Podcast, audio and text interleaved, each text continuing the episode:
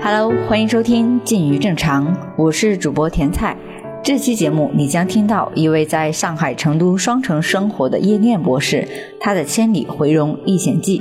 以及他在上海疫情封控期间所观察到的朋友们的故事。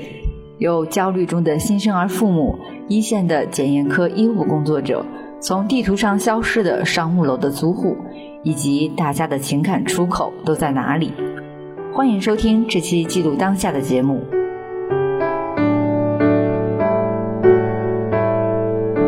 今天又来到了玉林的长野书局啊，但是不同的是，我们今天是多人录制的一个播客，然后坐我对面的就是今天的嘉宾。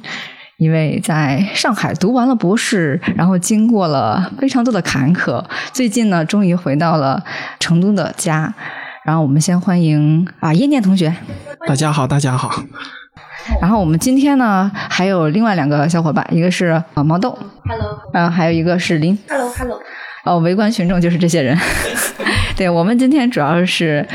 来听一听啊叶念同学他的这个历险回容记。对，要不先给大家就稍微介绍一下，你是在上海呃，比如学习、工作还是生活，又是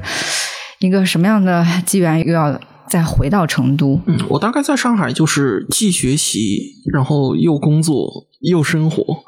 对，就是会有一些社会兼职的事情。然后这次其实要说回容记，然后首先应该说的是返沪记。那就是为什么回上海，就大概是申请了一个对于境外访学的项目，然后就嗯要去上海学校里面去是办一些手续，然后去上海的这个有关部门去办一些手续，然后大概在正月十七的样子，然后我就回了上海了。其实当时回上海的时候，就是上海华庭饭店的那个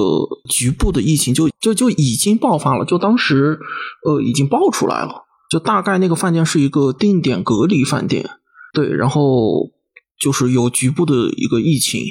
但是就是当时去上海的时候也没有想太多，因为嗯，之前不是他有过一次只隔离了一次一个奶茶店的这样的一个例子嘛，就是精准防控，哎，对，精准防控，对，然后就是只嗯在愚园路那边，然后隔离了一个奶茶店，所以就是也没有想那么多，然后就嗯回了上海了。就觉得，嗯，可能最多一周时间，然后就就就能回来。嗯，大概是在三月份，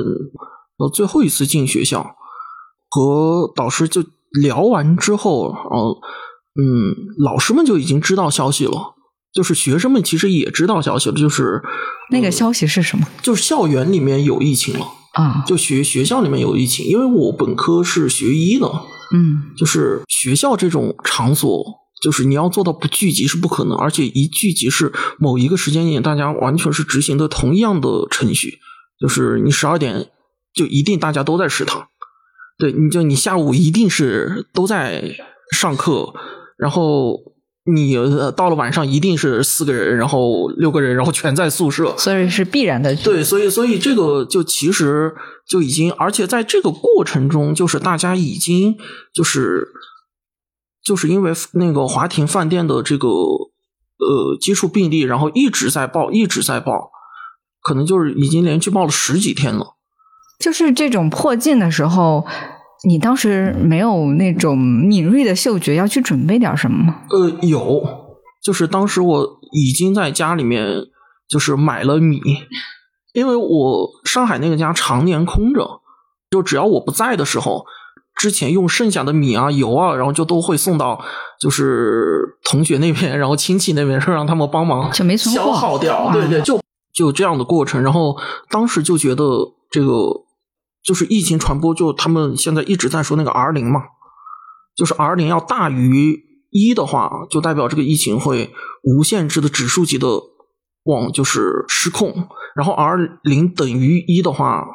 就大概是这个疫情，然后会一直以链状结构去传播，然后 R 零小于一的话，就是这个疫情会逐渐得到控制。但当时按照就是我有限的本科医学知识来讲，就是已经这个 R 零一定是大于一，甚至是大于三的。对，再加上我很多同学在医院里面，就是那那个阶段的医院就已经开始出现非常频繁的这个风控，就是上海的模式一直是这样，就是成都可能呃，因为成都的大医院其实并没有特别多，就体量超大的那种医院，就就就像华西那样体量的医院，就是成都大概一共有四五家，呃，顶天了。然后上海这样的医院大概一共有三十多家，就是上海的模式一直是只要呃在医院关口查出了，就是它的前端查到了这个有阳性或者疑似阳性，然后它的门诊就要停，它的急诊就要停。然后那段时间就是几乎每天都会有一个这个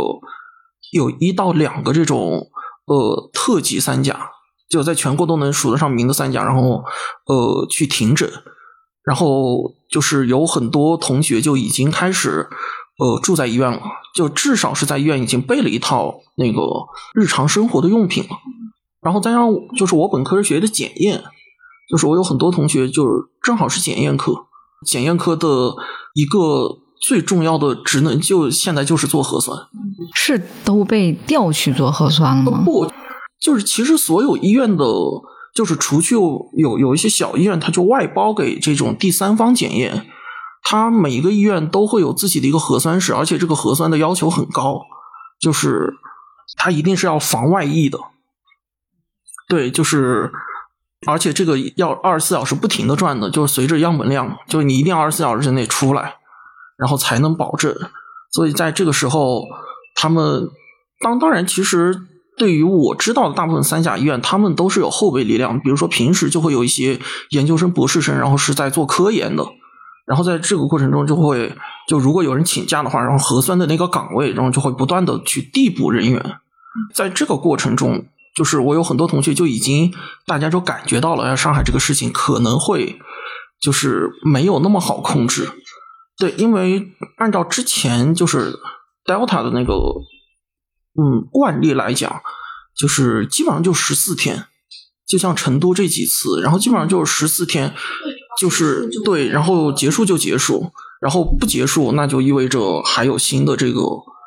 呃没有被摸排出来。然后当时应该是已经过了十四天，然后这个事情就是其实，在在这十四天中，就是生活是没有受到任何影响，就跟平时的日子一样。哎，对，跟平时日子一样。什么就是你包括这个商业，然后学校、医院，就医院嘛，就是停。但是就在上海，其实停一个医院没什么了不得的。再去另外一家可以。对对，就是他反正一个区里面至少有两个三甲医院还是能保证的嘛。对，过了十几天之后啊，因为我 隔离的时间有点长，所以我的日子可能有点 模糊了，有有点模糊了。对，就算不清了。大概到中间，突然某一天，先是居家办公，就大家都居家办公，就是学校，就都有我自己的感觉，就是学校不让进了，学校明确就是里面的人不不要出，外面的人不要进。哎，对，然后有这么一个瞬间，当然对于我来说，就其实当时我想，就是我只差两个签字，就要要等，我就说我要不要等？我想来都来了，然后。这十四天过后，就就我索性在上海，就是也是住十十四天，就是我干脆就住过这段时间，我再回去。要不我现在回到成都也怪麻烦的，所以你就留在了对，所以我就留在上海。然后在这个这个过程中，就也买各种，就是包括什么直饮水，然后把滤芯也给换了，然后买了米面。哎，事实证明这些事情就做的还呃是对的，但是也有一个，就是对于我来说很。也不能说优势吧，就很幸运的地方就是我是一个人，对，就一人吃饱全家不饿。然后这个就涉及到另外一方面，就是我们社区其实算是上海比较这个，就是它它是一个老老小区，然后里面的这种教职工比较多，大家的这个反应还是比较快的。呃，无论是居委发菜还是自己团购，就是既没有出现过。这个价格上升，就是非常接受不了。像我有同学买四百块钱二十斤苹果，对，就就这种，然后去山姆，就只能买到可能多少钱就六七百的肉，就因为便宜的肉大家都抢光了，他们去的晚了。就我听到了很多，但是自己却没有没有经历那么那么对，就是那那种感受。反正菜这种东西就是源源不断的来，社区发的，呃，是社区发，然后就是每次不一样，什么榨菜、挂面，在我印象中，蔬菜，然后油米，然后罐头，就这些东西，反正都有。但对于我来说，一个人其实吃的就就足够了。呃，就是反而我还会分出去，就这个是分配制度的问题，就是因为它是按户发。哎，对，不管你这户住了几口人，呃，对，它的量是一样的。他发一次，呃，像很多东西，你像菜啊这种东西，它可能是够两个人、两三个人吃的。然后我又没有办法去保存，因为我我隔壁正好是就是一家人，就四个人，就就我们两个达成了默契，就反正我遇到我不需要过剩的东西，然后我就给他是直接送了，还是说有一些交换？直接送。直接送。对，因为我没有什么太多的需要交换的东西。比如说那些特别渴求零食啊、可乐、咖啡的这种，你是没有那这些对这些食品的渴望。有，但是我的咖啡正好就是 管够吗？就是买在在成都买咖啡买多了，因为他是买多少量，然后他送一个那个胶囊咖啡机，然后那个咖啡就买的多了，这个眼瞅着快到保质期了，我老婆说你干脆带到上海去吧，然后反正在那边也能喝，哎对，然后就带了大概有个。十五盒左右，一盒十个嘛，一百五十个，就对于我来说足足够。你你是一个富裕户，嗯对，好幸运啊！对，就就很幸运。然后反正我带的时候，我跟他说，我就带这么多，然后我还要拎下飞机，然后再拎回家。所以你这时候应该谢谢他。对，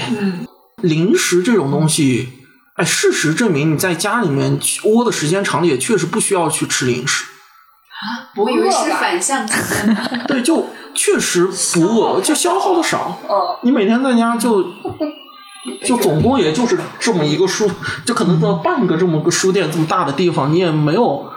太想吃，而且每天吃，对，就是起来以后就是去打理自己的一日三餐。对，就这一件事，对，就这是最大的事儿。就反而我我个人是没有没有多焦虑。就我唯一焦虑一件事，因为我不太会做面食，我基本上就是以米为主。对，然后我的大米就快见底了，但其实还有好多，就是五千克的大米，有可能还剩就三分之一的时候，我开始焦虑了一下，但是马上就是团购就有，就就就团购里面就有米了，然后就又买进来一袋。是通过你们那个小区团长团购的东西吗？还是应该是居委会。对，就是我们小区的居委还是比较给力的，他们就是从一开始就整个的模式是跟就是这种蔬菜批发市场还是叫什么这种批发市场去对接，然后对接到一个批发市场，他就按量来送，对他他他就按量来送，所以我们小区的这个缺的情况是没有的。而且，其实根据我的感觉，就我问到很多人的感觉，团购这件事情并不是呃完不成，就是每个小区都有。刚开始是他家敢不敢的问题，因为无限的团购，然后外卖，然后核酸，就这种事情其实是一个巨大的这种病毒培养体，就病毒的培养皿，然后它会就是不停的在传。所以就有很多人会顾虑，因为很多这种团，然后你是说不清它到底是从哪儿来的。就反而我们小区就明确说，我们是跟某某菜市场，然后就是这种批发市场对接。你你们你们每天报自己的需求。所以最开始你们小区也是像我们普通小区一样，都有一个业主群，在群里这样交流这些信息吗？对，就是业主群，然后其实其实是一个楼一个群，我们小区蛮大的，就是每一个楼会有一个群，然后会有一个楼长，这其实是应该是社区的叫网格员，对他们是有工资的，但，他们他们平时是给一些工资的，但是往往是一些就是这种学校啊，然后企业啊退休的这种，可能是以党员干部为主。的这么一个，就所谓的什么社区治理吧，大概是啊，对。对，这个全全国都有网格，哎，对，网格员反正也是协助社区治理的重要一环吧，重要一环，对。考验一线。但是这个事情就是，就对于我来说是没有问题的，因为我一个人，其实在上海活得怎样，有一个很关键，就是你是否能够降低自己的生活标准。对，但是。往往成年人是可以妥协的，但是那些特殊人群是妥协不了的。你像我有同学，我有三个同学，正好是十二月、二月和三月的新生儿，对，有三个人，在这个阶段，他们的问题就会相对来说大一些。对，就是奶粉这件事情，嗯，社区或者说就大概只能保证有。但不能选牌子，你不能选牌子啊！你对于可能二月份的孩子和三月份的孩子来说，就是都是出生的孩子来说，就可能因为母乳够嘛，所以他们可以就是就就先凑合了。然后，但是十二月的那个他正好是没有母乳，然后他又喝了一段时间就是某一个牌子的奶粉了，然后到中间突然就卡住了。所以在这个过程中，他就变得，就是他是我所有朋友里面最焦虑的一个，因为大概从三月底开始，然后就开始焦虑尿不湿和奶粉，就是只要这两样东西够，他就可以不焦虑。但是这两样东西当时就很难很难买到，然后就是你要特定品牌的话，就他尝试着去买了一罐，就。应该是花了一个一点五倍的价格，然后买到了一罐他那个牌子奶粉，然后也就看了一下，就是保质期刚过，在这个时候他就变得很纠结，因为就身处那个环境，他考虑的问题要更多，就是他会考虑如果喝坏了怎么办。对，就是喝坏了会更麻烦。对，那她最后放弃了吗？她最后放弃了，就以跟老公吵了一架，然后两个人就没有做这种异口同声的把这个包奶粉扔了出去。对，就因为看病这件事情就更麻烦，更麻烦啊。对，所以她也是就是什么乳腺炎之类的，然后就是她本来是没有母乳，然后后边就是有了母乳之后，然后又怎么就是乳乳腺炎。然后就是乳腺炎之后，他又没有办法去医院，他自己还是医院的职工，但是他因为在休产假，所以他也没有办法去医院，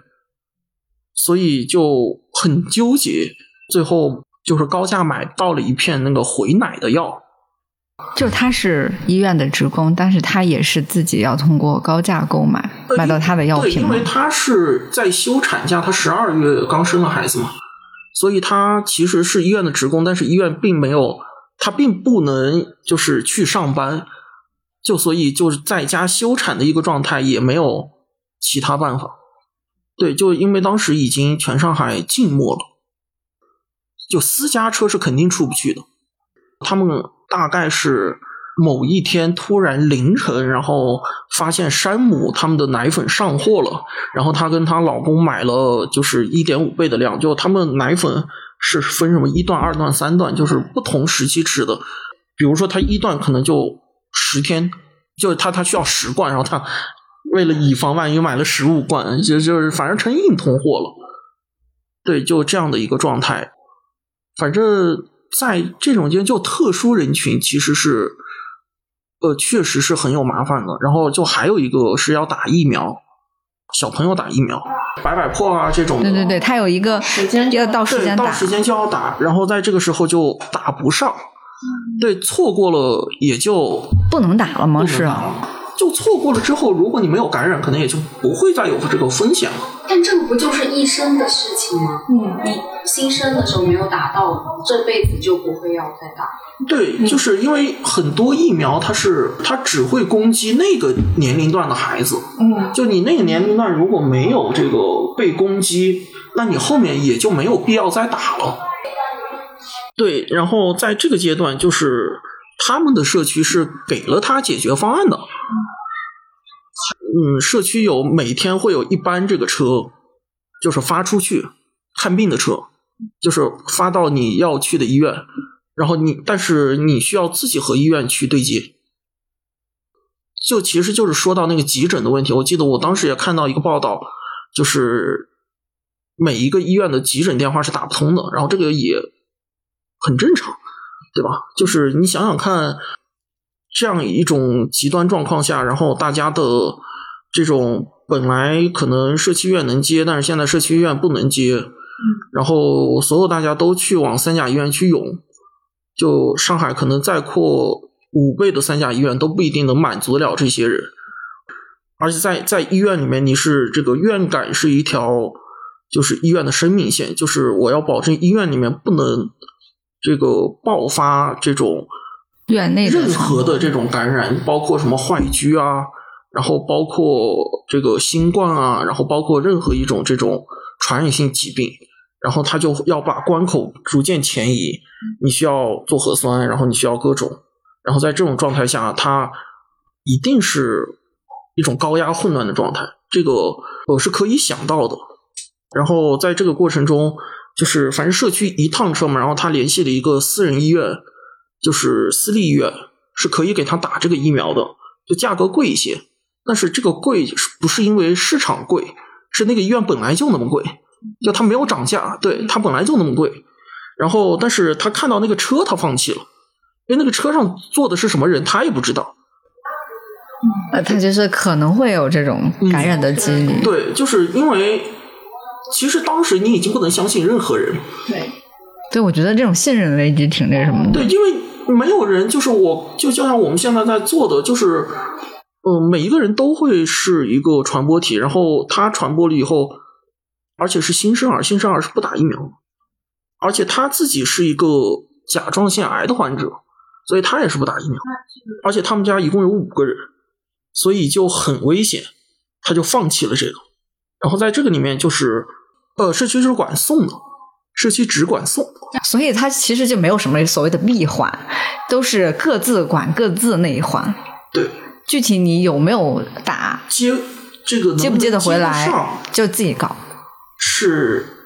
它并并不是一套完整的就医流程。出得去，回不来。呃，对，出得去，然后你要考，你要自己就先首先去考虑你要怎么样回来。哎，其实想想这种事情，如果光靠那个司机的话，他确实不可能把所有人在原封不动的接回来。这样的话，一天肯定不够的。你看病两个小时，他看病五个小时，对吧？这是怎么样去接？所以就是他最后放弃了这一针疫苗。所以，就除了他放弃之外，嗯有没有人也选择了还是去打了这个疫苗，然后又费尽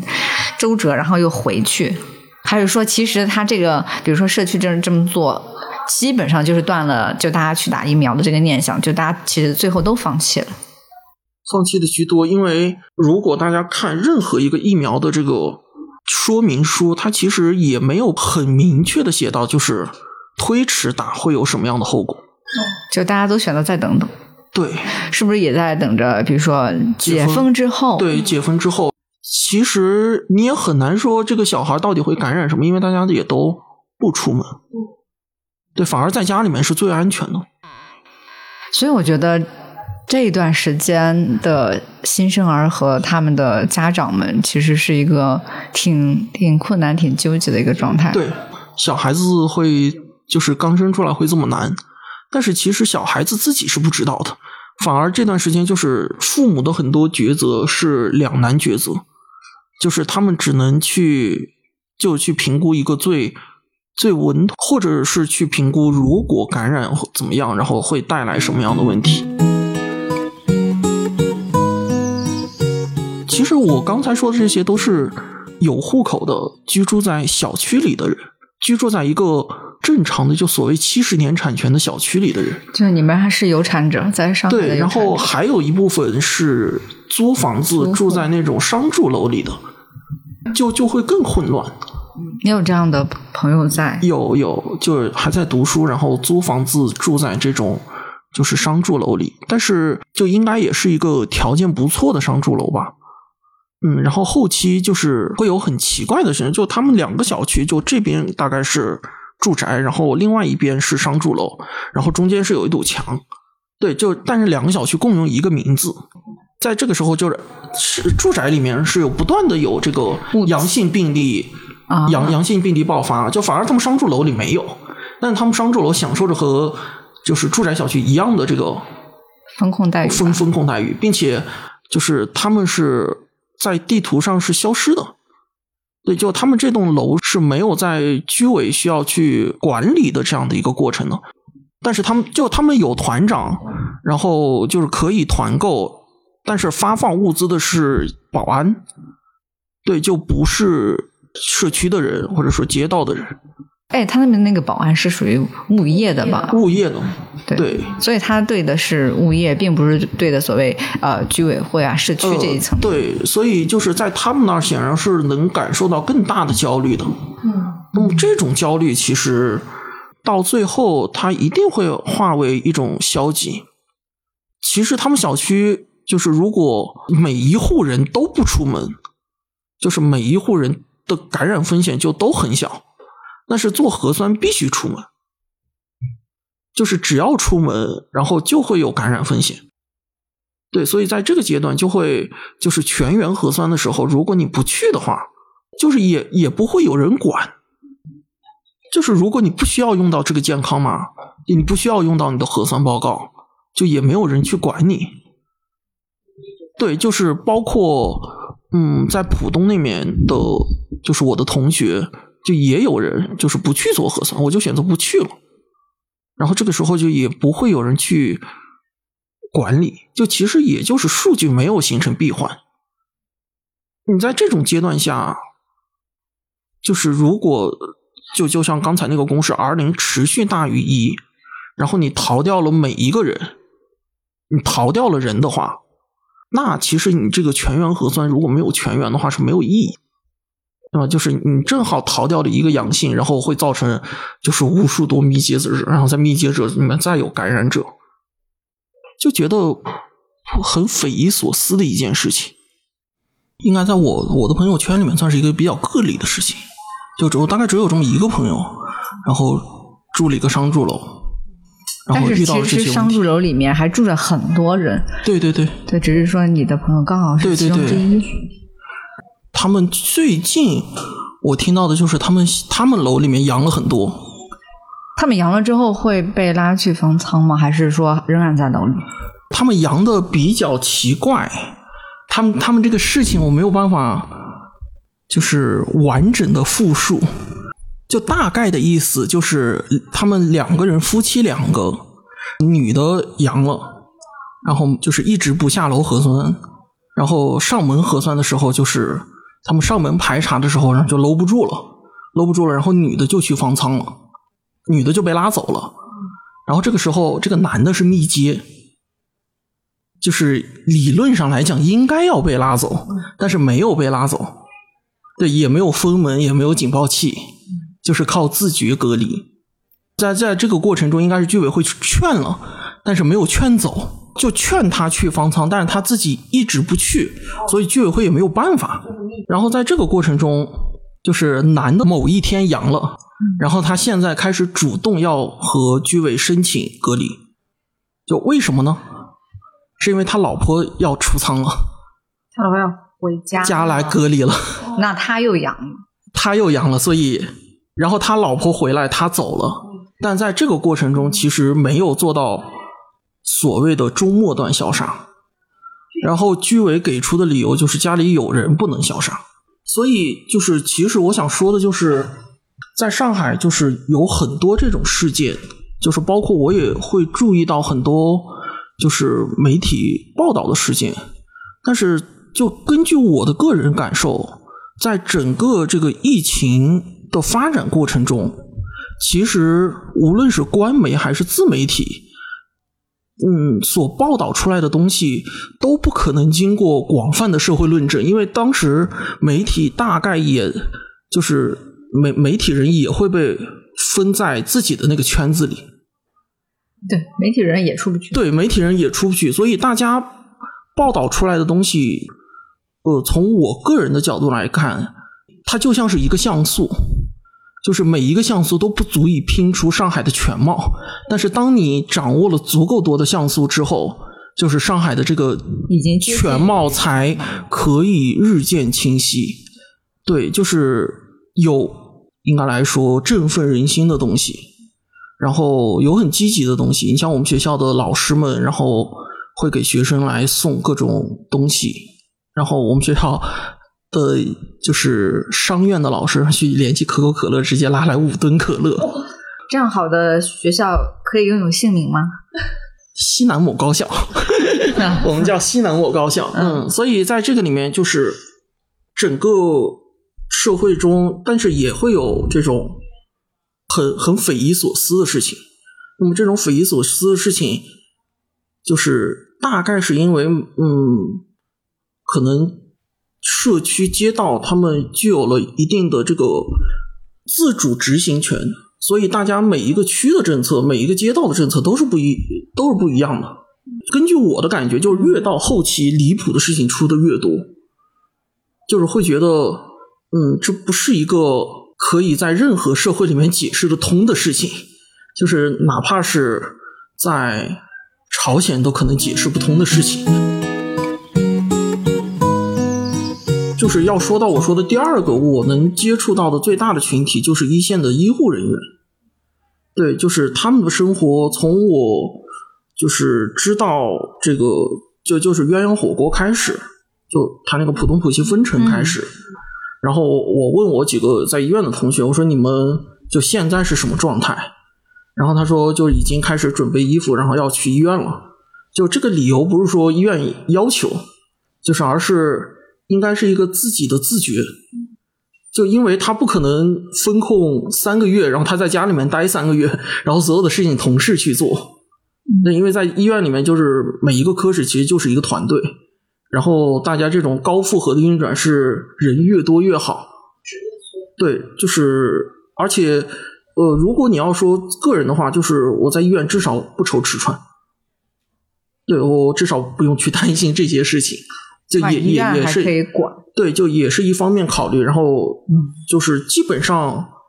嗯，大家就是两个月没有回家的也有，然后还有就如果是指如果呃就是在医院里住有宿舍，呃有宿舍，然后或者是夜班的时候，然后就地地铺，然后还有就是因为医院本身是一个污染区嘛，就是医院本身是定点医院。然后他们就要每天两点一线，然后有大巴接送，然后去住宾馆。对，有有各种，然后在这个过程中就会有这种，就是这是我接触到的一个最，嗯，应该来说最割裂的群体。从刚开始他们会想这个疫情什么时候结束。他们也在想这个节点，他们也在想这个节点，然后他们也在用自己的专业知识，然后来评判，就是呃当下社会的所有事情。但是到后面，就是大家已经都不说了，就是累了，太累了，是真的累，是真的累。对，就是一个医院二十四小时，就是岗位是不停的。就是人是会歇息休息的，然后岗位是不停的。哎，对，然后而且就是随着核酸的量越来越大，对，就是核酸越来越频繁，然后这这些东西都会压在这个医院里面，它最终会是医院的责任，然后就会这样一直的下去。然后包括这个，就其实他们也是撕裂的，他们也想救人，他们也想让病人进来。就是其实他们在医院是本身也不是一个正常的，比如说看诊的过程，他们更多的是跟测核酸之类的事情相关就就是一一一方面，就检验科的人就是和测核酸相关，嗯，然后剩下的就是正常的接诊。但正常接诊里面就分为两类人，一类是接诊阳性患者，一类是接诊正常患者。对，然后接诊阳性患者的那一波人里面，然后就会有。也变阳了吗？对，然后在这个过程中就会出现。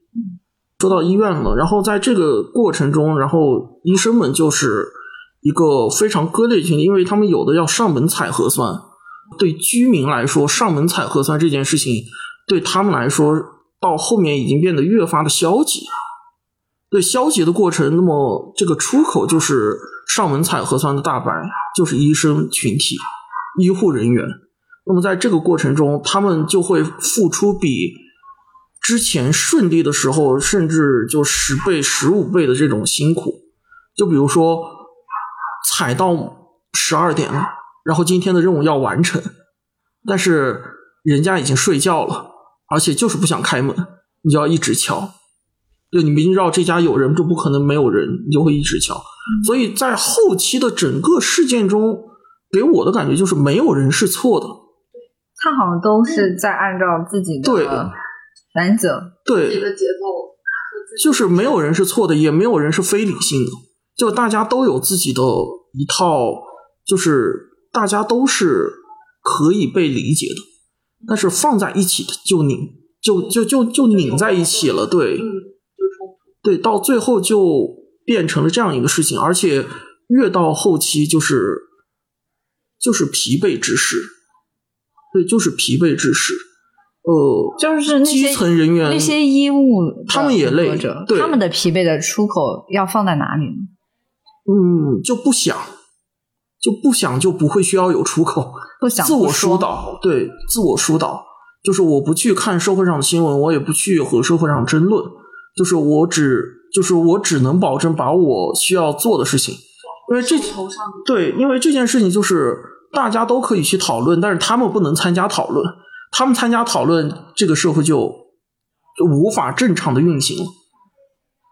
就可能对于一个医院来讲，就是如果有三个人不干活，就他们整个这个科室就没有办法去正常的运转了。那么在这个过程中，就是其实也是一种本能吧，就是你有工作在那儿，你不做，你去讨论这些就没有什么意义。对，反而就是身处室外的人可以去参加讨论，然后被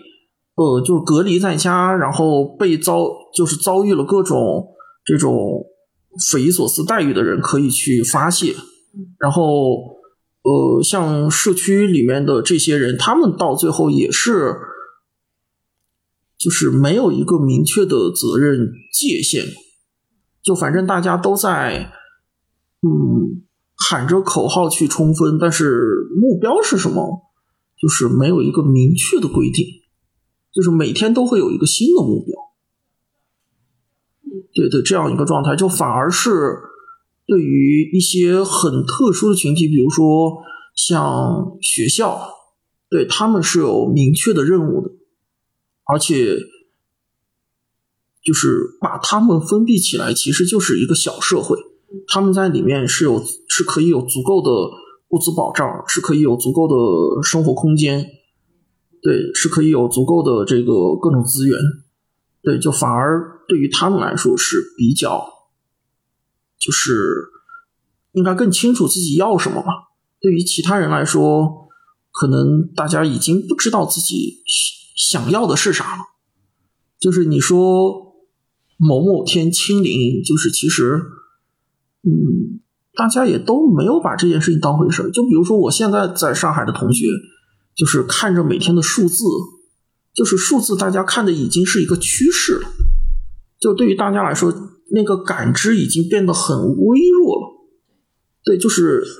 嗯，上海今天新增的一千人和新增了一万人，可能对于他们来说没有什么很明显的改变。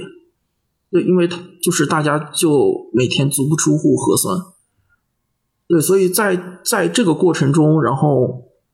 我个人认为，就是行为也会走样，然后这个思想也会走样，就是跟自己本身的初衷不一样。那么对于呃普通人来讲，就是多一两句牢骚；那么对于这个社区的工作人员来讲，就是会放大他们的行为。对，但其实。根本来说，我倒不觉得他们的这个基本面是一个，就是都是可以被理解的。就是从我回来的角度来，就从我现在角度来，我觉得都可以被理解。至少，嗯，我可以理解他们，就是他们在这样的，就是工作量可能超百倍不止。对，就是五六个人，然后需要管整个一个小区。两三千人，就这种工作量，而且是两三千个被困住的人，就是没有主观能动性的人，对，失去了这个他们自己的行动能力的人，所以能管到这个程度，我倒是也不觉得这是上海的失职。就从单纯从这个管理角度，当然可能是因为我自己没有经历那些很匪夷所思的事情。也可能在各个方面上讲，你刚好是一个幸运的人，对在一个管理相对 OK 的对小区。对，就是大家，反正每一个人都会有就是自己接触的一个面。然后就说我回来，我回来的这件事情，就其实还呃，也不能叫幸运吧，就可能我也前期联系了很多人，就是我我一直在想着我要回来了。就随着这个日期，我本来定的是三月三月二十八九号要回来，然后后边就就一直往后推嘛，就是推到后面，就是我这边的很多准备就没有办法开始进行。然后其实我是一直在和就是我资金的提供方，我基金的提供方，然后和学校，然后和香港那边，然后和所有的人，然后就开始去对接这个事情。嗯，对，然后最后我拿到的其实就是，反正我们同意，就是我们给你出具你需要在某某节点，然后去哪儿哪儿的这个知情书，就是是我我们知晓写了一个什么不就他们给我出具了一个这样的一个函是的。对，然后你自己去联系，对你自己去联系，然后呃，就因为我本身这个我们居委会就或者我们街道吧，应该是街道，就是还是就是因为我我们阳性并不多，我们小区阳性并不多，对，然后到后面也会就是就也被列入这个防范区。就没有封控。对，就没有分到不出小区，然后就就就说，只要你能联系到人来点对点接你，然后你这个按当地要求去隔离就可以了。所以你是被接去的对我我是被接去的这个江苏去隔离，嗯然后在这个阶段就反而有序了，就反而又回归到一个有序的状态，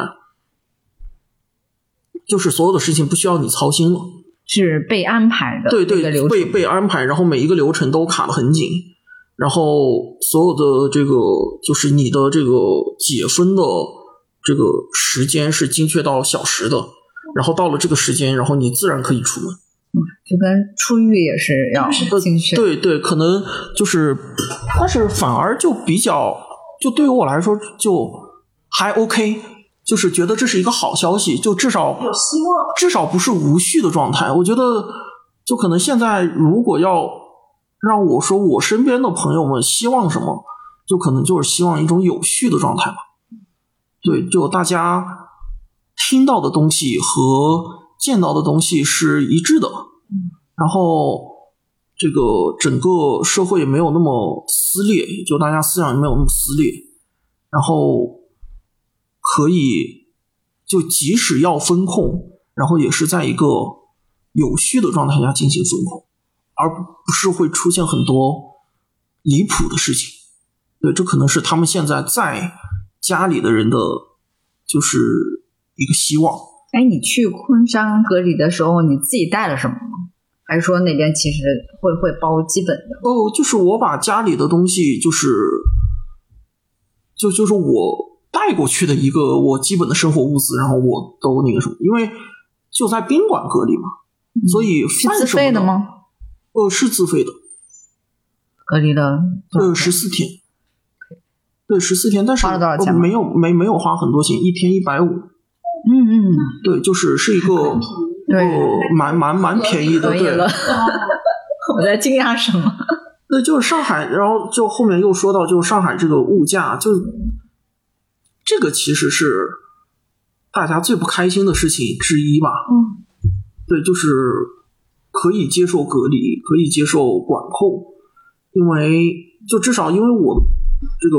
圈子里面学医的比较多，嗯然后或者说大家的这个觉悟，什么叫觉悟？就对，就是这种，呃，还是比较能想得通这件事情。呃，但是呃，物资保障这件事情，大家觉得就是没有任何理由做成这个样子。对，没有任何理由，就是上海不是第一个，也不是最仓促的，就是你完全是有能力去做这个事情。对，但是事实就，嗯，不是每一个小区都非常糟，就是事实证明我没糟，哎，但是糟的也有，而且是，嗯，有很多，对，也不少，所以这个事情是大家心里一直不愿意去接受的一件事情，因为。嗯，就是之前可能就上海给人的印象是一个嗯井然有序的城市，富足，对，富有有自己的骄傲，对，就是在这个阶段，然后后面大家就会有一种这种明显的落差，而且是越有这种特殊的群体，然后他们的感感觉明显要更明显一些，就比如说。呃，新生儿，然后独居老人，就是我有亲戚，然后在上海是独居老人，嗯，然后就是也感觉到也会就比较明显，对，就还是去调整需求吧，因为其实我觉得新生儿这个群体是我遇到的，就是情绪最崩溃的一个群体，因为新手爸妈们他们本来就非常的焦虑，焦虑，然后。像有的连月子都没有出，对，就在这种状态下，他就他们可能会更加放大这种情绪，妈妈的焦虑。对，然后到后边就是，就就反而是我老婆在成都，就是会很就她会会会很紧张，她很因为成都到就成都也有疫情嘛，这正好离我们就是家住的位置也不远。就是应该就是上一次，记忆不是特别明显，因为他只是封那几个小区，其他该干嘛干嘛。对，然后当时因为就应该是我们隔过两条街的小区被封了，然后他就很紧张，然后我们家现在就堆满了米面油，然后水，就各种就完全是按照。上海灾后应急的那个 list，然后来做，就就就特别根根据网上清单那样囤。哦，对，PDF。那就他自己就囤了很多，然后包括我印象中有有一次我正在就在电脑上开会，然后那他他这边信息来了，然后说成都，然后某某小区封了，就离我们很近嘛，然后后边就是就马上就是我这边因为就是帮他抢菜。这其其实成都没有要抢，但是就是那一瞬间，就是就一晚上，可能我们两个就花了一千多块钱就买这些，呃，吃的物资，战战备物资。以成都的物价，一千块钱那是相当多，对，那是。而且他是一个人住，啊，那那那是很多了。而我我就我们前面有一块菜地，对，让我我们原来，因为我们两个马上都要走，就都要离开成都一段时间。然后就是有有一片地嘛，然后就觉得那片地就不想再种什么了，就想撒石子儿把它全盖住。他后来是不是马上开始种菜了？对，就是买了很多种子，然后开始 从育苗开始，对，然后葱就直接栽在里面，就开开始开始搞这些。我个人觉得还挺好的，就反正家里面有这种抗风险意识，就至少。给大家做了一个统一的对应应急预案应该怎么做？对对，没错。像是一次嗯被迫的对，像现在他在说，要不我们等回来之后就买一辆油电混用的车。我说为什么？然后说是就是因为它可以发电。嗯，它可以发电。嗯，我觉得也也有道理，也有道理，想法很棒的。对，就是会有各种这种啊自给自足的这种感觉。哎，我们再说说你是怎么从昆山自己开车回来那段吧。对，就是我是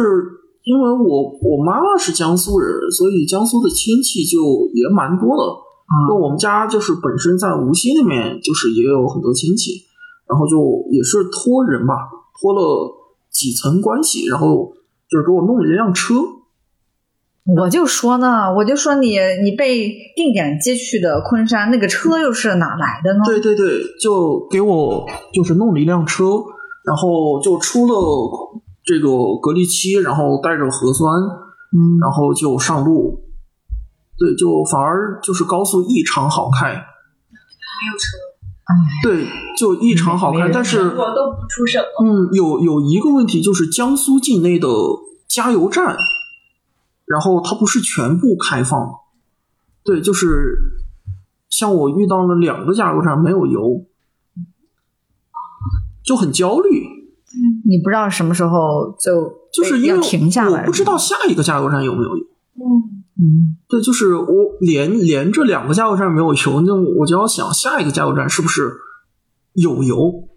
然后在这个时候我就给前面的加油站就是服务区打电话，嗯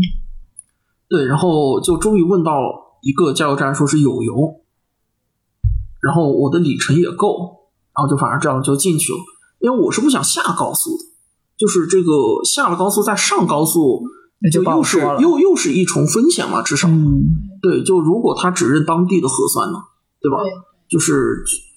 就是，如果我在这儿再待二十四小时之后，就是这种或或者我我在这儿再待四小时以上的话，就又又会怎样呢？对吧？就这个不好说。虽然我当时行程码上面已经没有这个上海的这个已经没有上海的行程了，对，然后就这样一路开回来，就开的过程中，呃，还算比较顺利吧，只是。嗯，出于个人谨慎的角度，就是我没有特别想这个，就是我没有特别想在某一个服务区，然后睡三个小时，呃，睡四个小时以上，就是怕这个回来以后还回成都以后还有麻烦，你怎么老掐着表？就上闹铃嘛，哦，定闹钟。所以都是浅睡，然后这样持续持续在路。呃，就也不能算浅睡，因为我本身睡觉就比较沉。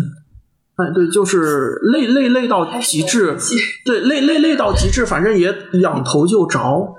然后起来，然后精神就好。对，就至少其实，呃，我开的也不算很快，因为我就其实两天的路程，我也是花了三天，就就三整天，然后才开完的，七十二个小时，就可可可能也要八十个小时了，就是因为我是就是我我看那个边界嘛，就它的那个行政区划的边界，我会确认，就比如说我在这个行政区划的这个边界，然后停一下。然后在下一个行政区划，然后再停一下，就这样子，就是市级的这个行政区划，然后我会这样停，然后一路上反而就这样过来了，就越越往成都方向就越好了，就比较严，就比较这个严格的就是江苏和安徽，对，就江苏和安徽，因为离上海比较近，嗯，对，然后他们的这个管控，像有的服务区不让进，就有有有的服务区就停就停止了，嗯。对，就是你就减减少服务区嘛，就减少服务区，然后就影响也不大，因为很快你就出去了呀对，就江苏和安徽，我也就半天时间，然后也就出去了。就还好。对，就就还好，就整个回来的反而就比较顺，然后再加上回来以后，然后就在家里面猫了七天，哎，你然后我想问一下，你你回成都的家之后，你你第一件干的事情是什么呀？洗澡、补觉、吃饭。觉觉倒是也没补，就是跟我老婆对个论文嘛。哎呀，我就觉得他这个人异于常人。他他要答辩，因为他要答辩，所以就是，而而而且是很快就要答辩。对哇，心心系那个老婆的学业。对，哎，他这个学业已经把我们两个搞得有点焦虑了。对，所以也是博士，但也是博士。那那也确实能理解，就是对，所所所所以所以就是这样的一个，然后回来之后七天，然后做了呃做了几次核酸，做四次核酸啊，就是是上门的那种吗？哦不不不，就是自己去，自己去。因为啊社区说我这个，就从他们的防控来讲，十四天前去过上海，就是他们已经没有啊什么这个要求了。哦，哎，对，就是我就我已经在就是非疫情区，就是很长时间、很长一段时间。然后就是反正就是这样，就是就本着对自己负责，因为家里面就其实就对于我和我老婆倒是无所谓，但是还有岳父岳母，就是就老人嘛，然后多少都带点基础疾病，就是所以我们还是就比较自己比较注意，对，然后就这个做了很多次核酸，然后做完核酸之后就又又又隔了七天，然后才去看岳父岳母。对，就没有，然后没没没有一下他们也觉得放心。哎，对对对，就然后这这件事情到现在就算是彻底过去了，但也又又要走了，对又会是一个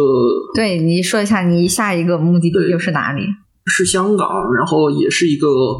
就是并不乐观的城市，嗯，并不乐观的城市，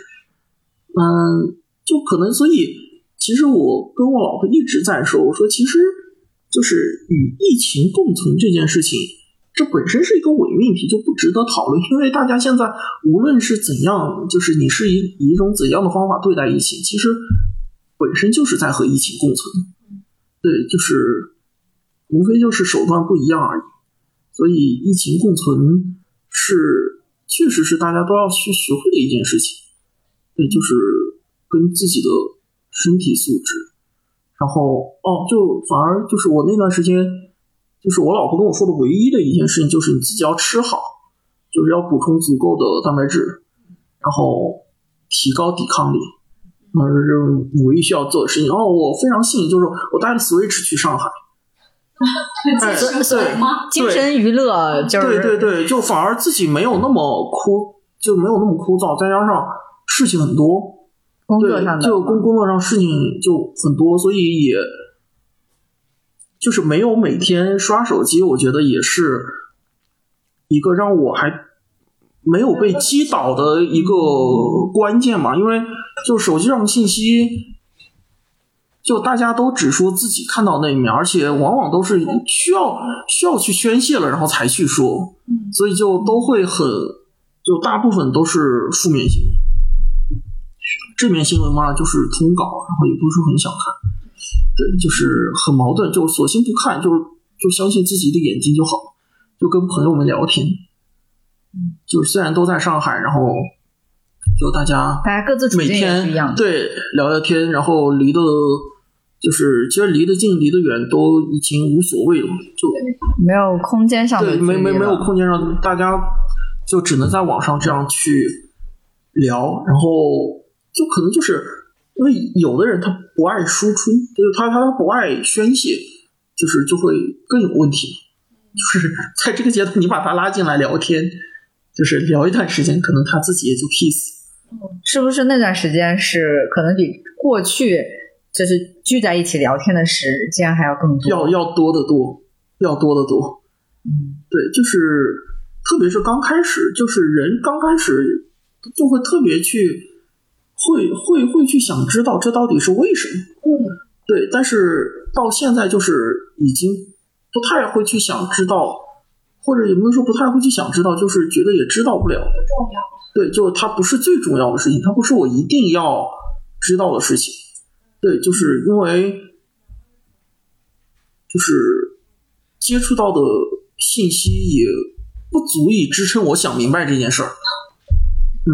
所以就干脆就不纠结。那你观察就是你的那个同学，包括那个工作圈里，嗯就是他们在这个疫情期间，因为你是跑出来的人，嗯嗯对他们还是啊，现在还仍然是困在那里面。嗯，对，就他们现在的，比如说一些表达方式会怎么样？还是说更多的人已经选择了不去说、不去看，嗯，就只能沉默或者是忍耐接受这一切？更多的是一个什么样的状态？因为为什么我问这个问题呢？是我有部分的呃嗯朋友也是在上海嘛，就发现大家每个呃社区或者是他们每个人经历的东西都很不一样。对，而且呢，因为我做播客，又了解到很多在嗯、呃上海的主播们，然后他们在这期间大量的在输出和表达，嗯。我觉得他们也是像是有一种呃使命感，当然有的时候也是一种个人表达的一种需要。嗯。他们都在积极的去记录当下的呃历史，然后就像是用他们的方式去呈现你最开始说的，这一个个小的这些像素，他们也在试图去为这段历史留下点什么，尤其是真实的一些声音吧。嗯，所以在那段，尤其是这一个月里面，有太多的做播客的朋友们，他们都在去发声，不管这个播客能不能播出，大家都在积极的去做这种表达。当然，我也看到了一些不做播客或不做媒体，那他们很多时候他们的一些分享方式，比如说是分享一些传达了他们新生的视频号啊，嗯或者说很快被封掉的嗯公众号文章啊，然后也有部分的人呢，就是在用写作或者说用写诗的方式来表达自己的情绪。大部分的这个上海朋友，他们的表达其实仍然是非常克制有理的，就是他们即使是有一些呃愤懑、压抑的这种情绪，并没有用特别尖锐的言辞。我我发现我的整个朋友圈里是这样的一个状态，因为那个燕燕同学他是博士，就是你的朋友圈里面又是一个什么样的就是表达的方式，还是说是一个沉更沉寂的？嗯，看哪方面了？就其实就是前段时间的接力，就是我朋友圈也有被刷屏，嗯，对。然后，但是相对来说，可能就是很多，因为因为我的朋友圈里面大概分为几种，一个是我自己的一个社交圈，然后一个是同学圈，然后另外就是杂七杂八这种仅仅聊天的人。对，然后同学圈里面，大家刚开始试图把这件事情拉回到就是科学的角度来审视，但是当大家开始在科学里面去做一些事情的时候，发现这件事情它本身就是超越科学范围的。对，就是反而一个最严重的问题就是泛科学化，就是大家都觉得自己是有数据、是有论据的，但是它并不是一个真正的。呃，科学思维就是一个泛科学化，用挥舞着科学大棒的一个，嗯，加他个人情感的表达。所以到后面，大家在这方面就选择了沉默，对，就是不说。对，那么这个不说的原因也是各种各方面的。然后，其中一个最主要的原因，可能就是，嗯，会引起太多的这个割裂吧。对，就是索性就省事儿了。然后另外一方面，这种情绪上面的表达，就是大家都会有，就是这种记录，大家也会有。然后记录里面，就是如果记录自己生活的话，就你可以把它定义为这个苦中作乐。反正看到的情绪不是每天都那么丧，那至少不是每天都那么丧。然后就是。如实的记录自己，然后大家可能就是会吃一顿火锅，然后就也也也也是很奢侈，对。但是就这种，然后买到了一个这种什么消杀小神器，然后就会有这这类型的分享，然后也会有，就是反而就是应该来说转载的这个，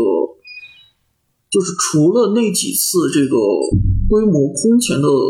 接力之外，嗯，就是大家所转载的东西越来越少了。对，就是转载东西越来越少，因为可能就是大家现在已经开始去想明白一件事情，就是嗯，都只能代表一个像素，所以不应该去就是为一个像素去张目。对，就是至少如果。在以后，在十年、二十年之后，我们要对这件事情，呃，进行梳理，也应该尽全力的，就是竭泽而渔，去找到，呃，我们能找到的每一个像素。对，就到时候拼起来，应该才是一个当时上海真正去真正发生的事情。而我觉得，就是无论怎样，就是，嗯，虽然我今天聊的是我的生活，但是就是这一定不是历史的大部分，就是历史的大部分永远是那部分历史上的失语者，就是他们才是最应该被记住的。但其实这部分人到底能被记住多少？就是他们的经历能被记住多少？比如说上海卖早点的。就这些人，他们的生活是怎样的？其实我个人来讲是比较嗯好奇的，我也是比较想知道的。以及就是在这件事情过后的一两年之内，然后甚至是呃十年、二十年，等我变老了之后，然后这件事情的持续影响会有多大？就可能这些是我比较想在日后去嗯了解、去关注的。对，就，嗯，因为我的朋友圈可能大部分人的这个，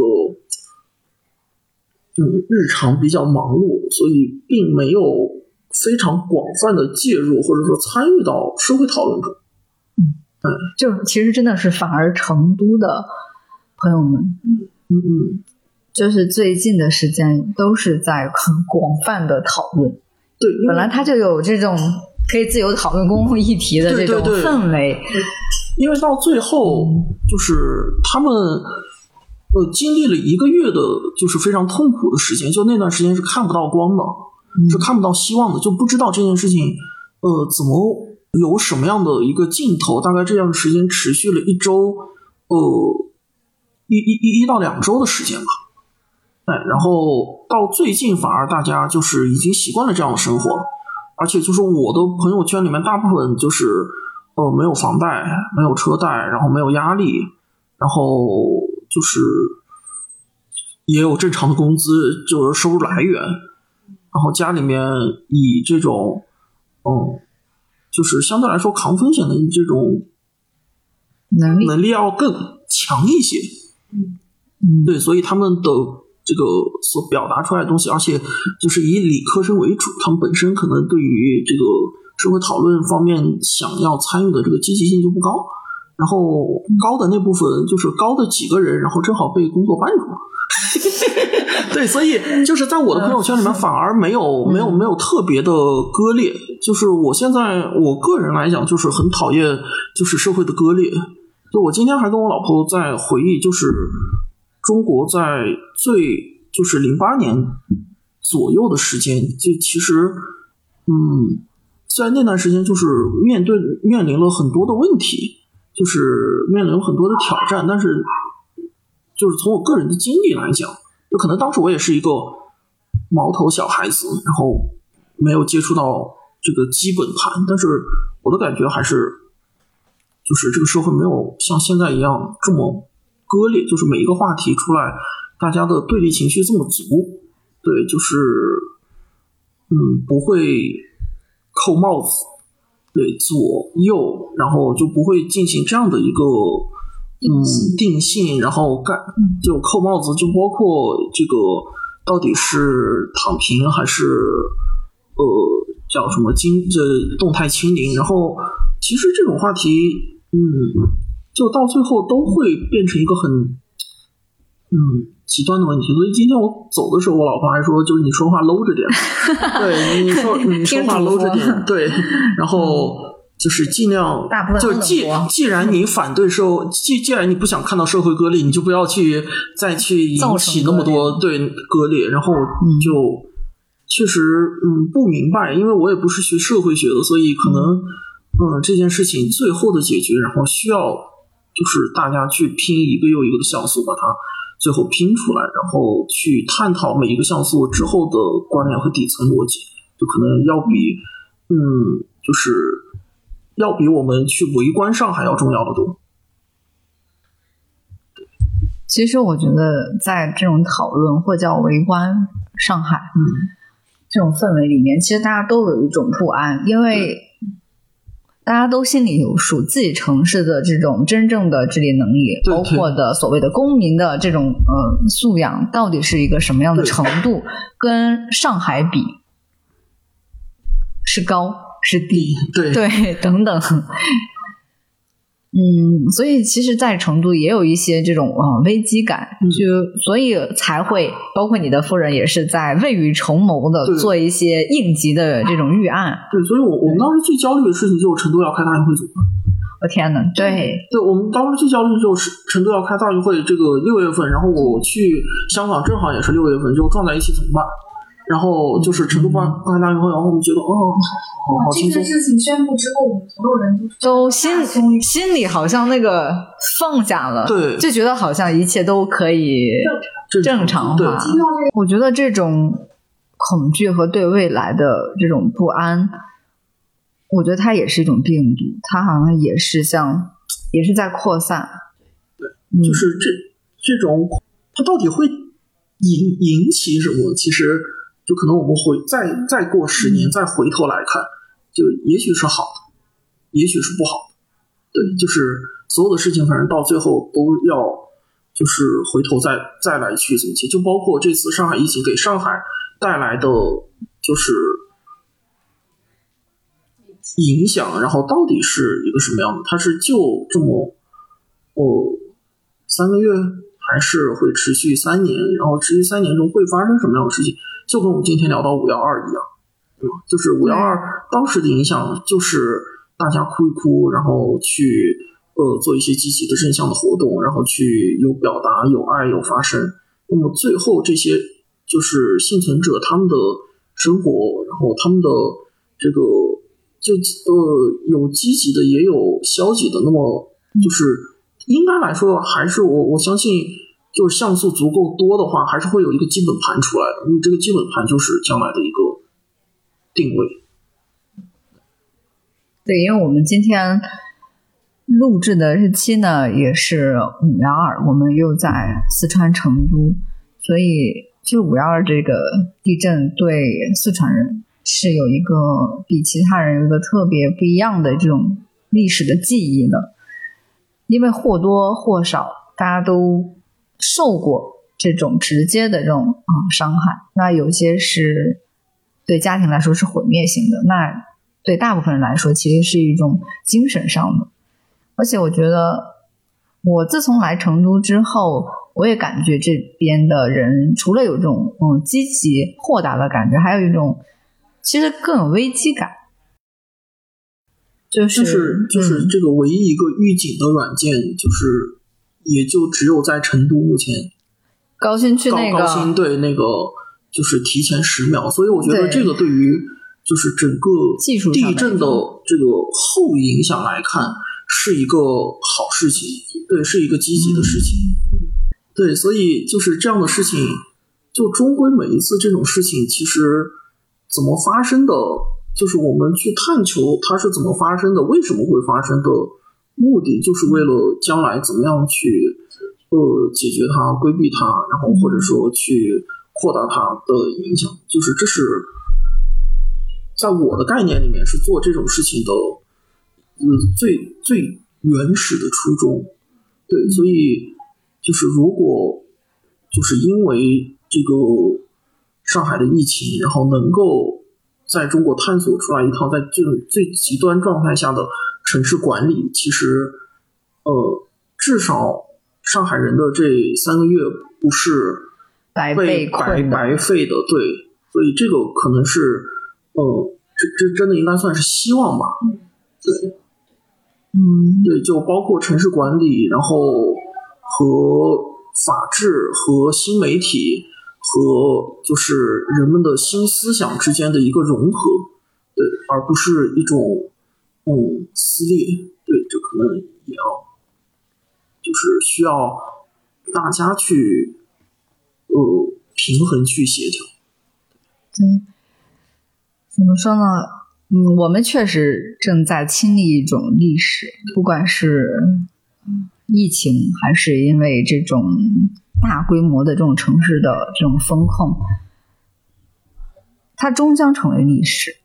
但是这种历史过去的时候，我觉得仍然需要一个呃记录者。这个记录者会是谁？是每一个人，还是说那些有笔杆子的人，还是说是权力那一方，还是说宣传的那一方？我觉得未来要综合了。嗯，对，就是从整个历史角度，应该就我相信，一百年前胡适、鲁迅他们就是白话文的倡导的初衷，就是让普通人具有话语权。对，就是文言文，就是不再是一个你需要去学习才具有话语权的这样的一个事情，就是变成你会说就可以会写，这应该是他们的初衷。然后反而就是在在现在来看，其实大家的记录已经越来越呃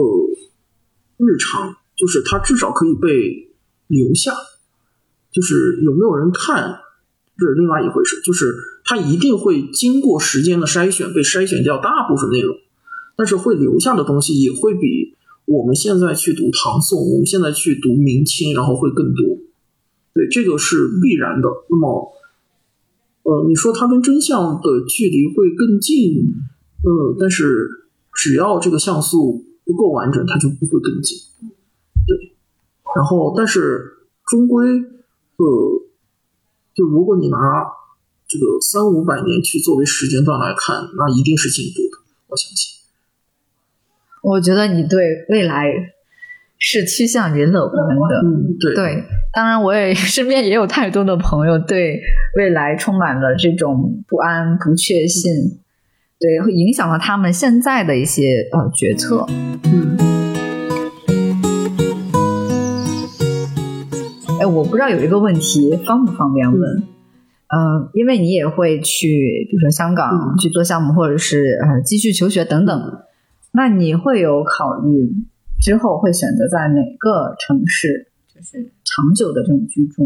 呃，就现在应该就是成都、上海，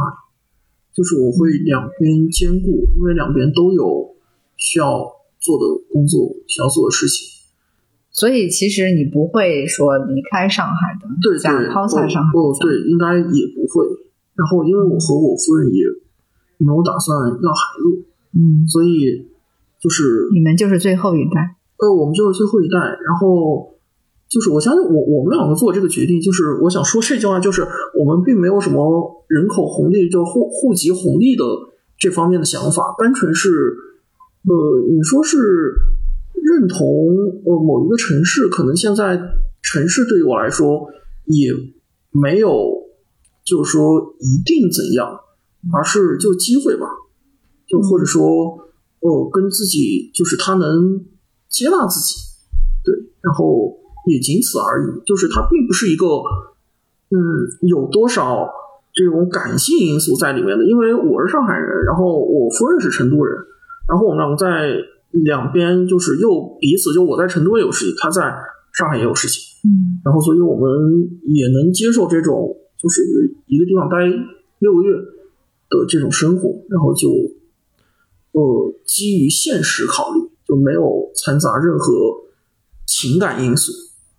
对，就仍然还会继续这种双重的双双重的生活，嗯，就不是在做选择，选择是选择把你逼上，对，就是并没有因为就是这这个事件，嗯，或者说某个事件，然后让我对改变什么，但是就是现在有很多的，包括在微博啊，或者是在朋友圈里。也确实有这样的声音，会因为这次的事件会逃离上海。呃，不管是他们在上海是有产还是本来无产，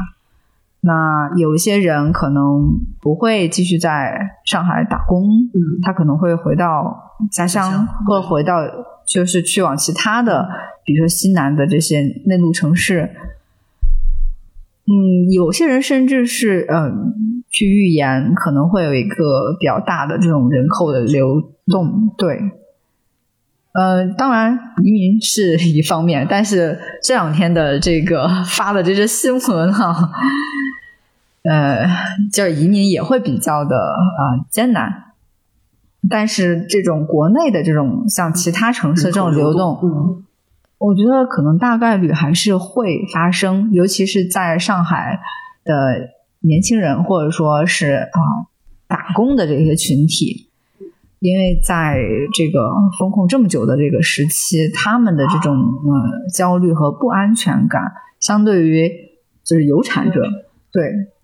他会更更加重。嗯，所以这个这个应该就是如果要显现的话，可能在风控之后的一两年之内的数据就会能够看出来。对，我觉得对上海的啊。个体的关注，对部分群体的关注，可能是一个非常持续的一个过程。对，风控可能是某一天的某一个节点，但是对每个人的生活的影响，可能要持续很久，甚至很多年。就甚至是打上一个时代印记，就是我们变成了，嗯，疫情中的一代人，就是会恐慌，会应激，就也也很有可能就是。变成了一个终身的印记，也不是没有可能。对，这样就是变成了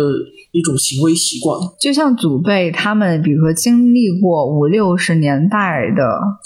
对那种饥饿的那种记忆，我是听我爷爷奶奶讲过，就是他们对这个记忆是那一代人集体的，是印在骨子里的，所以他们特别不喜欢看到浪费粮食。嗯，这就是一种。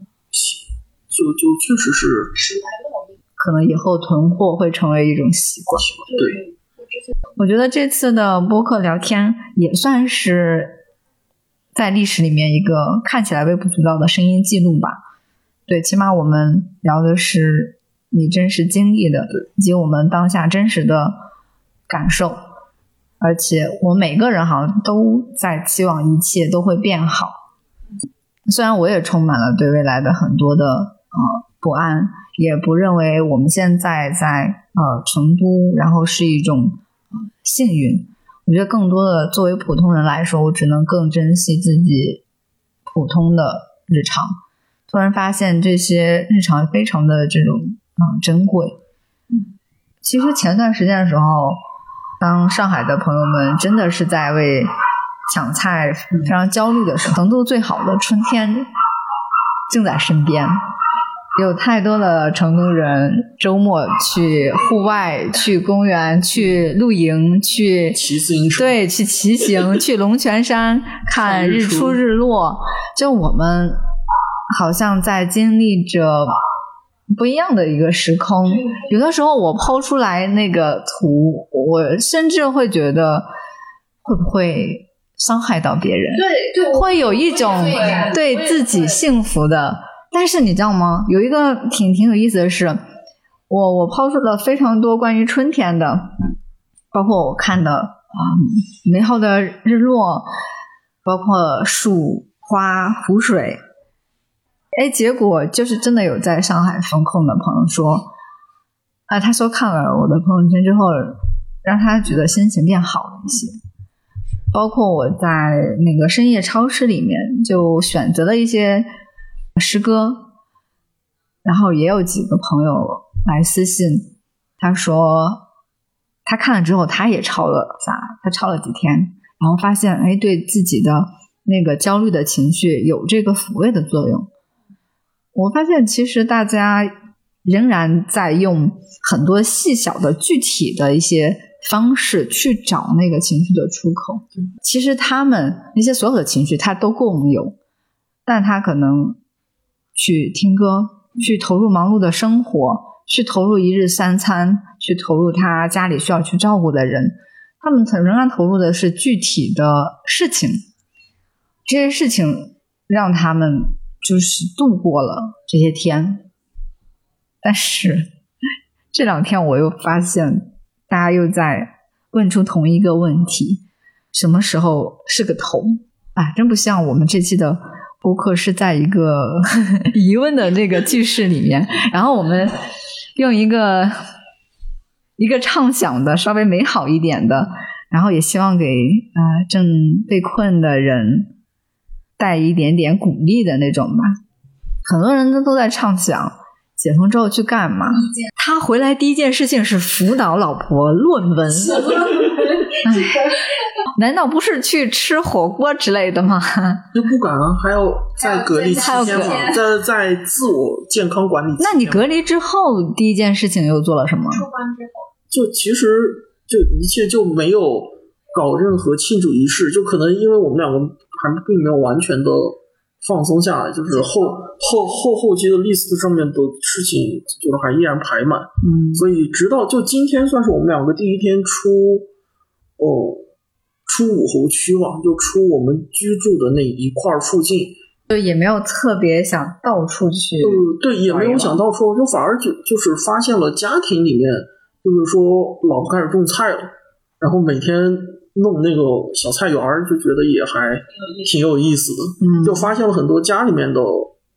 本可以去做的事情，就是就是两个人的交流也比之前多了很多，然后包括和父母的交流也比之前多了很多，就确实这个情感出口出口就看你怎么找的，嗯，就看你怎么找了。对。你还有你身边爱的人，哎因为这件事你跟他们 就是增生了这种连接。对，就反而有大量的时间，你可以像自己在上海的时候也读了三部大部头的作品。因为我我们我还没有查到现在的一个具体的一个那个二零的这个数值，但是整个趋势在下降。反正就是如果你忽略到具体数值的这个嗯准确性，就它至少是一个好的趋势。嗯而且也需要营造这种趋势，哎，对，因为虽然说忍耐这件事情可能可以再延长，但是我觉得很多人已经等不了了。对，可能我们在这里面是触及不到在上海创业的人，在上海做买卖的人。对对，那那还有太多双重被围困的这些个体，我们聊不到，但是我们起码嗯呈现了部分群体、部分个体的万分之一。对他们的他们的真实的情况。对我们做的可能也真的是嗯微不足道，记录下来就是有意义的。我还是会去上海的，我对也会去的。这件事不会影响我对上海的看法。对，我觉得上上海的城市，还有就是上海有希望的人，值得我们再去，值得我们再去关注。嗯，当然了，我们身在成都也会保护好我们的日常，保护好我们自己，还有我们爱的人。今天的嘉宾还有什么想补充的？然后近半年来最大的社会信念就是让这个社会的裂痕小一点啊。就是这次的呃谈话，就是我刚才想十万分之一、万分之一，可能说大了，就就是代表两千三百万分之一，然后来讲述一个我所经历的事情，呃就够了。对，然后也希望在上海的朋友们能能能够平安。好啦，这期节目就到这里结束了。欢迎在留言区分享你听后的感受。我是主播甜菜，谢谢你订阅收听《近于正常》，我们下期再见吧，拜拜。